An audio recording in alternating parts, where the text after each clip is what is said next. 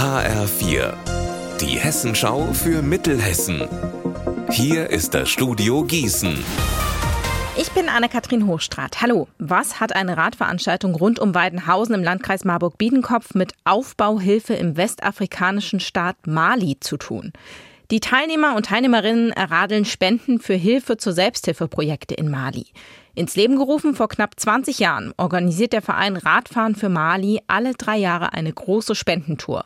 Bei der letzten im Jahr 2019 sind dabei knapp 65.000 Euro zusammengekommen. Eva Rösler, jetzt am Sonntag also wieder die große Spendentour. Was erwartet denn die Teilnehmenden und die Zuschauerinnen und Zuschauer? Die Teilnehmer erwarten wieder drei unterschiedlich lange Strecken, entweder 7, 14 oder 46 Kilometer.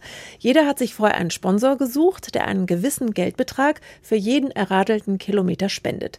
Mit dem Geld werden dann zum Beispiel Solaranlagen für Krankenhäuser angeschafft oder ein Motorrad für ein Agrarprojekt, um besser von einem Feld zum nächsten zu gelangen, oder es werden Alphabetisierungskurse Kurse finanziert.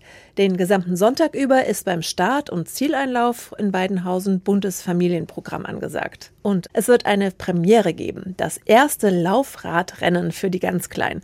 Sie müssen 100 Meter auf ihren Laufrädern schaffen und alle bekommen eine Kugel Eis am Ende.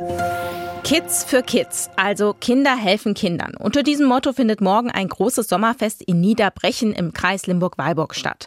Aber es wird nicht nur gefeiert, sondern es soll auch eine Botschaft transportiert werden. Welche weiß Benjamin Müller? Das Fest will nämlich ein Zeichen gegen Mobbing setzen.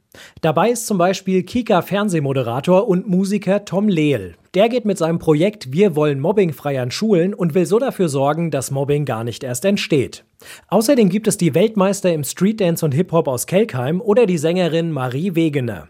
Dazu dann noch eine Hüpfburg, Kinderschminken, eine Tombola und vieles mehr. Los geht's ab 13 Uhr an der Kulturhalle und ein Teil des Gewinns geht an Tom Lehls Anti-Mobbing-Stiftung. Mehr zur Aktion hören Sie hier in einer Stunde.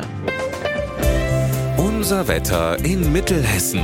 Nach einem freundlichen Start haben sich Quellwolken gebildet. Nur vereinzelt gibt es aber Gewitter oder Regen und dann auch nur kurz. Bei bis zu 27 Grad in Kappel und 26 Grad in Vilma. Das Wochenende zeigt sich von der Sommerseite. Viel Sonne, heiß und trocken. Ihr Wetter und alles, was bei Ihnen passiert, zuverlässig in der Hessenschau für Ihre Region und auf hessenschau.de.